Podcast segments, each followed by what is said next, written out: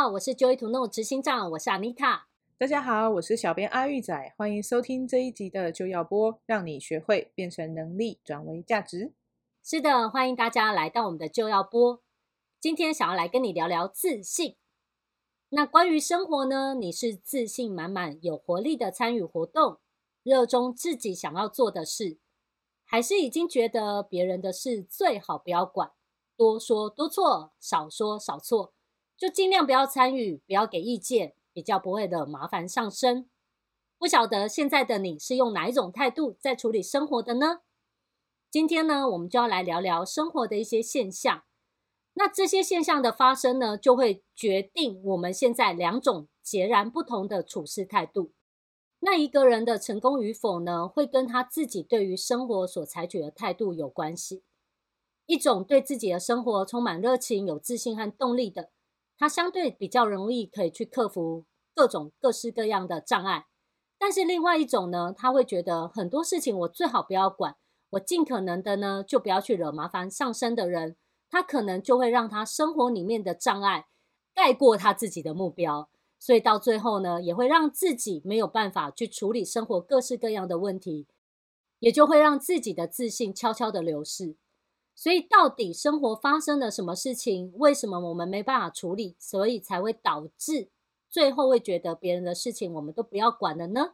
我们今天一起来聊一聊。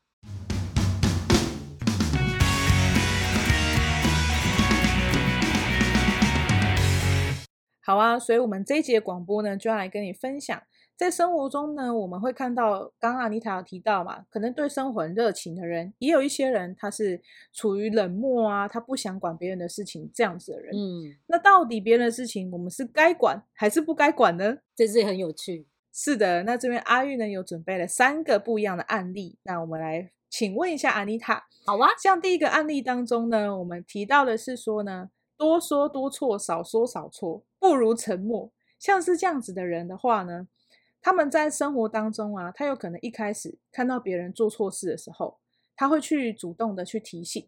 可是结果没想到说他被对方讨厌，他就会觉得说你干嘛管我那么多？我迟到干你什么事？嗯、然后诶，他久了就会想说，那我还是不要说好了。甚至他看到同事在上班的时候玩手机。然后他可能会去跟主管说啊，他说：“哎，那个小美啊，上班的时候都在玩手机。”结果小美被处罚，然后他就被别人孤立。那他可能 你姐料别呀？对，就是这个人，他有被孤立啊。同事都觉得说：“对，你这料别啊，我才不要跟你当朋友。”这样，那久而久之，他就会变成说在，在在公司当中，他就算看到小美在玩手机，他敢讲吗？他不会讲，嗯，对不对？那他可能看到说：“哦，今天小明迟到了。”他也不敢去吱声啊，说，哎，小明迟到那就迟到了，关我什么事？他就默默的只做自己的事情，反正别人的事情呢，我不要管，我都不知道，这样就好了。嗯，结果有趣的事情来了哦，今天主管来了，然后主管就来审视这个部门，然后主管就问说，哎，今天是不是有人迟到？迟到了自己说，哎，没有人要承认这样，然后主管就说，好啊，不承认哈，那你们整个办公室的人就连坐一起被处罚，全部一起，哇！大家一起被处罚的时候就尴尬了，然后这个时候主管还下一个命令说：以后如果再这样子下去，你们再包庇对方啊，那你们就知道这样。所以如果你们以后有先讲，有提前告诉我说，你知道谁犯错，你知道谁迟到，那那些料不要就可以免责，我就可以不处罚你们。那这样子的情况下，他到底该管别人的事情还是不要管？他就陷入了两 难了，该去还是不该去呢？这真的很有趣哎。对啊。他现在管了，他现在管了就被同同事讨厌。可是他如果不管，害到的是自己啊，对不对？对，其实哈，这个状况我们用一个比较宏观的角度来看好了。嗯。如果今天这家公司是你经营的公司，你希望来上班的员工呢是准时负责任的，还是私下互相包庇，然后每个人迟到都没有没有被揭露这样子？哇，真的。主管的话和老板应该是，你用宏观的角度来看就好了。如果这是你的公司，你希望你的员工怎么做？我们当然会比较希望员工负起责任，而且把自己该做的事情做好。公司有什么规定需要守时，我们就守时，对吧？对。那为什么这个人他一开始呢想要遵守公司的规定，然后呢，他看到不对的事情，他去揭露的时候，结果却被人家讨厌，会被处罚，被同事处罚，而不是被老板处罚。对，这其实可能是回过头来看，他一开始的时候，也许是在过程当中，他的沟通没有做得很好。譬如说，他可能是直接说：“哼，你迟到了，我要告诉老板。”有没有 用错误的态度去指正其他人，可能就会导致不必要的呃沟通破裂。或是去制造一些不必要的敌对，所以呢，他可能会被孤立，可能是因为他采取了错误的沟通方式。对，有可能哦。这是第一种。那第二种呢？也许他用正确的方式处理，但是他其实真的就是遇到一个不恰当的伙伴。这个同事呢，本身就不是一个我们所谓说值很好的人，所以这种人呢，就。没有办法去自身啊、去反省自己犯过的错误，反而都会把自己的错都推在别人身上。那我觉得，一个人如果很有自信，知道自己做的事情是对的的时候，遇到这种攻击，其实根本就不用怕，因为你做的才是对的。毕竟呢，会这样攻击别人的还是少数人。不要因为一两个人就让你自己去做违心的事情，然后最后呢，就像你刚刚讲的，到最后连做法。对啊，到最后你想要再把事情导正的时候，就已经回不去了，对吧？而且就算你现在你想要遵守规定了，老板不是放话说，哎，有出来当掉北亚的就免责吗？现在你出来当掉北亚啦，然后你免责啦，结果你公司里面的气氛就变得很糟。对，就是在一开始，我们如果就用好的沟通方式，或甚至于我们找到正确的人去沟通这个状况，你就不必要因为你好像做对了一切事一一对一件对的事情，但是却被别人指责你做错了，然后最后你就开始怀疑人生，你就想说现在到底怎么回事？有没有？对啊，所以就是因为这样子，然后最后才会成为一个不想要再去跟别人讲，然后也不想要去沟通，然后就是退出人群的人。对，而且甚至于有的时候，变成别人在讨论一件事情，你很害怕，不知道他们等一下会不会讲错话，你就觉得算了，我不要去听就没事了。没错，那第二个案例是这样吼，第二个案例我们可以说他是不要管别人，只管自己就好。嗯，哦，听起来好像这句话很对，就是你觉得很合理嘛？那这个案例是这样，像。办公室里面大家都在加班，嗯，那这个人他就想说，哎、欸，我想要去帮忙同事啊，因为想说看他们那么晚下班，我去帮他 key 文件好了，所以让他可以早点回家这样。然后想说，哎、欸，这样大家一起加班还有革命情感有没有？然后就跟同事一起啊，然后帮他 key 完这些文件，同事甚至还很开心说，哦，好谢谢你哦，我明天请你吃早餐，请你喝咖啡。就隔天来的时候，没有咖啡也没有早餐，同事非常生气，哇。因为这个人他不小心把数字加错了，所以整条的报告都毁了，都是错的，然后就害同事就又被处罚，又要加班。那现在这个人他又很想要帮忙啊，他就觉得说啊，那是我犯的错，我应该要扛起这个责任。这时候同事说说：“Man 啊，要是你再踢错怎么办？对不对？”诶，他讲的也对啊。可是这样的话就会变成说：“好吧，那我以后我就管好我自己好了，别人加班我不要管他，因为要是我踢错怎么办？对不对？”那你觉得这样子？这个是不是有一个 台语叫做“喝心好雷金”啊？对对对，做好事还被人家嫌弃，然后你像这样的话，你其实跟同事之间的关系就会变很糟了。那他又没办法解套，该怎么办？对，这其实是真的，其实很容易发生呢。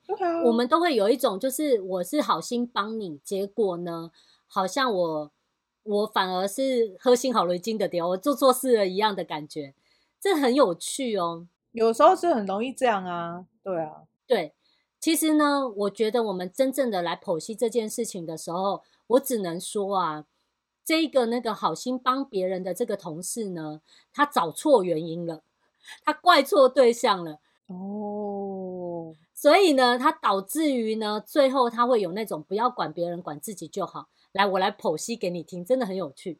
好，你看这件事情，他的起心动念是好的，对吗？他想要帮助，对。然后呢，而且同事也非常呃开心的接受呃他的帮助，对吧？对对，没错。所以理论上来说，两个人都做对事，我帮你，你开心，那你也很开心，有我帮你，对吧？互利共生。对，一开始都对的。对。然后呢，从哪里开始才出错？就是你要帮他的时候，结果不小心的做错事。嗯。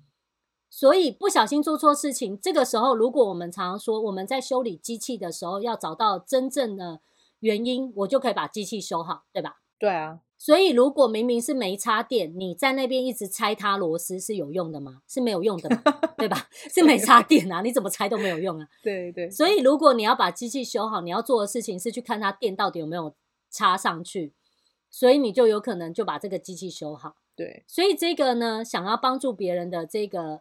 这个同事呢，在这件事情上，他要去看到是为什么他想要帮忙，但是可能能力不及，所以他 key 错，还是他粗心大意，所以他 key 错，还是因为他不熟悉该做的事情才不小心弄错。他要去处理的是他不小心把事情弄错的这件事情，该怎么样修正？那他不去修正自己对这个区域的不了解，而是去怪那个 同事骂他，这样的话呢，他就会变得以后想帮忙的时候还要自己给自己踩刹车，一想要帮人家的时候又觉得说啊，卖这卖个差货啊，不然到时候又弄错。对，这样子的话，你不是就让自己是两倍无能吗？又没有办法帮助别人，又没有办法在自己不懂的区域长进，你不觉得很有趣吗？哦，那他就是完完全全变成一个没有能力的人嘞。对，所以为什么自信会不见？哦，就是你试着想要去管别人的事情，你试着想要把事情做对的时候，结果你不小心做错了，然后呢，你又怪错原因，你找错原因，然后最后呢，就把自己一直往内缩，往内缩，然后最后自己什么都不管，什么能力都不用，因为怕出错。然后呢，也没有再提升自己的能力，然后最后自信就这样不见。哎、欸，你刚刚讲的时候，我突然想到另外一个状况是，像妈妈很容易这样。是，你看，因为妈妈可能她很就是想要帮小孩准备便当，结果小孩的那个便当带去学校的时候，然后同学笑他。啊，你这便当里面这鸡腿怎么看起来那么大？然后同事可能同学可能不是那么小，同学很羡慕。举例，可能是同学很羡慕，他们就这样讲，然后就就传出去说，哎，那个小明家的便当鸡腿都很大，哎。大家就觉得好玩嘛，很有趣，就一传十，十传百。可是小明心里面那么想，小明就会觉得说，妈妈让我很丢脸。回家之后，他是会骂妈妈，他就会骂妈妈说：“你那鸡腿弄那么大干嘛？”妈妈就会说：“鸡腿弄那么大怎么了吗？我我这么疼你，我该死吗？我 是不是？”隔天换成卤蛋去学校，同学都说：“哇，你的便当有卤蛋呢！”哇，小明以后都不敢带便当去学校，有没有？那看嘞老妈有看到呢。哎、真的会这样。最后妈妈会怎么样？妈妈会觉得说：“我做咖啡细 Q 啊，香个老挪。”然后就再也不想要去帮小孩准备便当。对，你会觉得小孩很难哄胎，你就吃炒饭就好，都炒饭。你以后都是给你五十块自己买便当。对，以后你都去学校吃，你都吃面包，你都吃面包。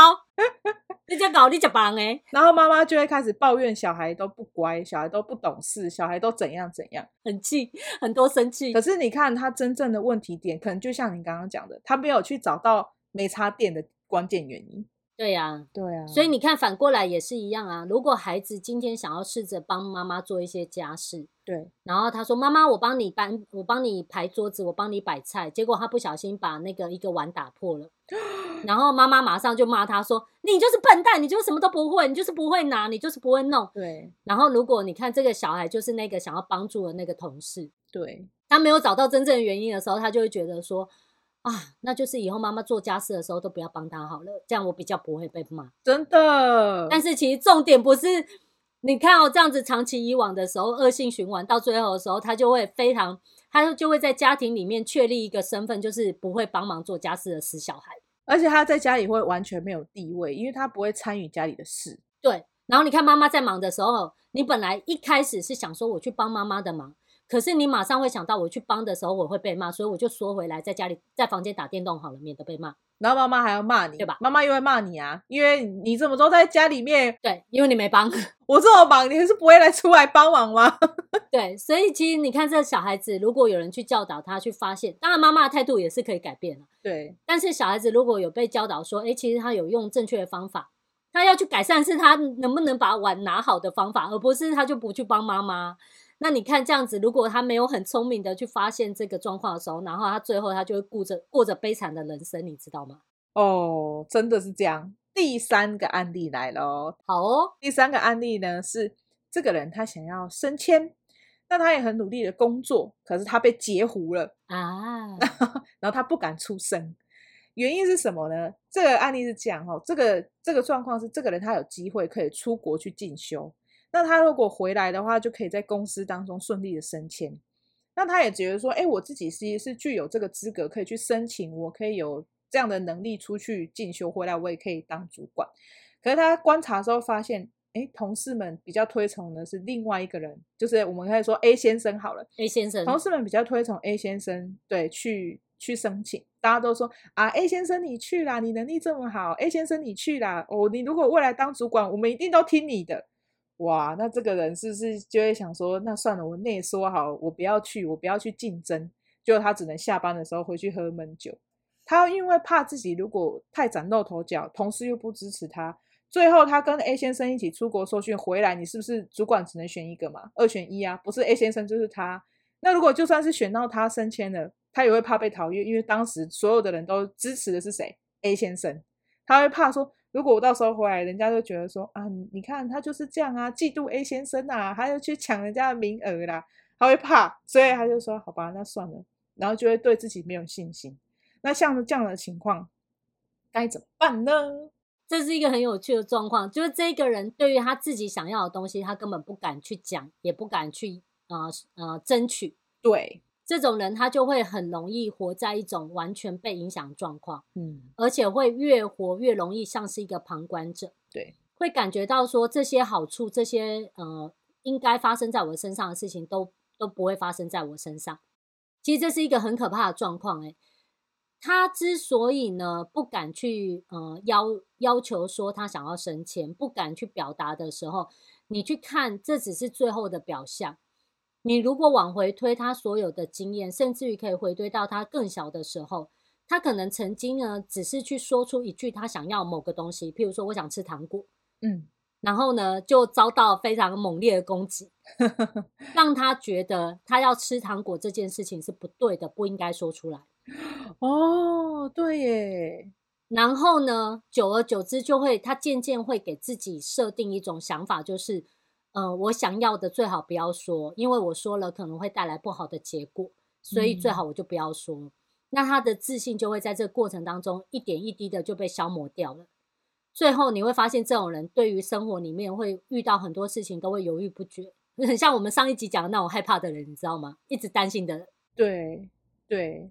可是他就是不敢去要他想要的东西，就算他今天想吃汉堡哦，可是因为同事们都说想要去吃铁板烧，他就会想说，那好吧，我去吃铁板烧。真的，可是他其实心里面很想吃的是汉堡，他都不敢讲。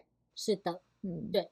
那其实这种状况呢，我们会说一个人他已经在这个领域，譬如说他试着要去沟通他想要沟通的东西，但是都被呃可能被拒绝或被否定。嗯或者会被嗯批评、攻击，对攻击。他累积了很多这种负面的状况之后呢，他现在没有办法去回想起来，他曾经遇过很多不好的经验，但是他只剩下这个结论了。哦，那这时候呢，他用这个结论再去处理他未来的生活，我只能跟你说，他的未来就会跟他的过去一模一样，可能会更惨，因为他未来就更 多不想，就是他会更不敢去要求他想要的东西，越来越缩起来。对对对，甚至可能他今天他喜欢这个对象，对他也不敢去讲啊。对啊。然后他他想要买这个东西，他也不敢买啊。对啊，结果都买别人喜欢的东西，这样子。他什么都会内缩，然后一直在想说，为什么我要为别人而活？对。然后自信又越来越没用。对。其实它就是一个恶性循环，其实非常可怕。对。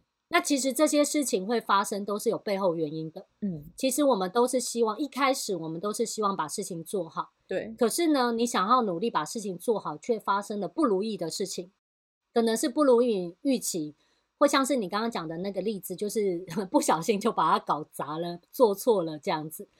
那这些不如，或是你想的跟别人不一样，对，那你也会觉得说，哦，我应该要跟别人一样，我才不会被讨厌这样。对，或甚甚至于是说，哎，我觉得做呃 A 这个方式很好，结果别人因为他想要的是 B，他就回来骂你。哦，像那种送礼物给男女朋友最容易发生就是这样。对对对，就是你买了礼物送给他，然后你以为他会开心，结果他说：“哈，你怎么会给我买这个颜色？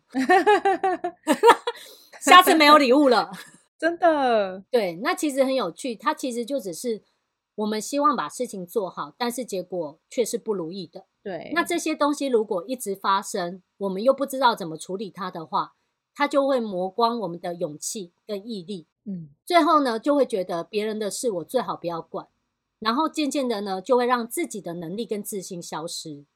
那其实这些东西都是有方法可以处理的。我在五月份呢，就会办一场线下的研习班，超越障碍，重掌自信人生，会教你方法，要怎么样去恢复自信，增加你对生活的控制。你的能力提升了，你就不再会被相类似的状况而影响。没错，那除了这三种状况，我们刚刚有提到嘛，多说多错，那你不如沉默。还有呢，只管自己的事情，都不要管别人。以及呢，他想要获得一个升迁机会，结果被截胡。像这些状况呢之外，其实日常生活当中还有非常非常多。我们刚刚有提到啊，小孩想做家事，想帮忙，或甚至是今天可能是你。结果被骂，对，或者是你的老公想要去呃一个结婚周年庆的 party，然后让老婆很开心，结果老婆突然发脾气，你为什么要花那么多钱？对，没有开玩笑。然后老婆想要去点桃摸，然后变得很漂亮，然后让老公觉得说我们还是有在经营美好婚姻的，结果老公就说你开下你这鸡，黑桃毛马霞那年，然后 QQ 你啊，对，就被骂。所以，其实，在日常生活当中发生太多太多这样的状况，我们其实如果没有办法辨识它背后真正原因，你只能看到表象嘛。你可能只能觉得说，我老公就是小气，然后我太太就是不会做家事，我小孩就是不听话。可是，其实他们是有背后的原因的。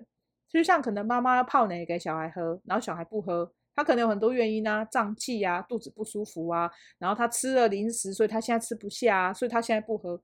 可是，如果这个是一个机敏的妈妈，她就会去辨识说：“哎，小孩现在是什么状况，我们就可以对症下药。”可是，如果她是一个没有学过这些方法的妈妈，她就会说：“好啊，你卖喝就卖喝啊，你就要洗算了啊，要洗。”对，所以，我们看事情呢，不能只是看表象，我们要去看它背后真正的原因，才不会判断错误。那这个课程呢？超越障碍，重掌自信人生，就可以让你看到事情的本质。那并且我们可以对症下药哦。所以这个课程链接我会放在我们广播的下方。喜欢我们的节目，可以订阅和分享，也可以跟我们留言，然后聊聊看，说你身边有没有这样各式各样的状况。那想要根治的话，记得别忘了参加安妮塔的课程。那我们下期见喽，拜拜，拜拜。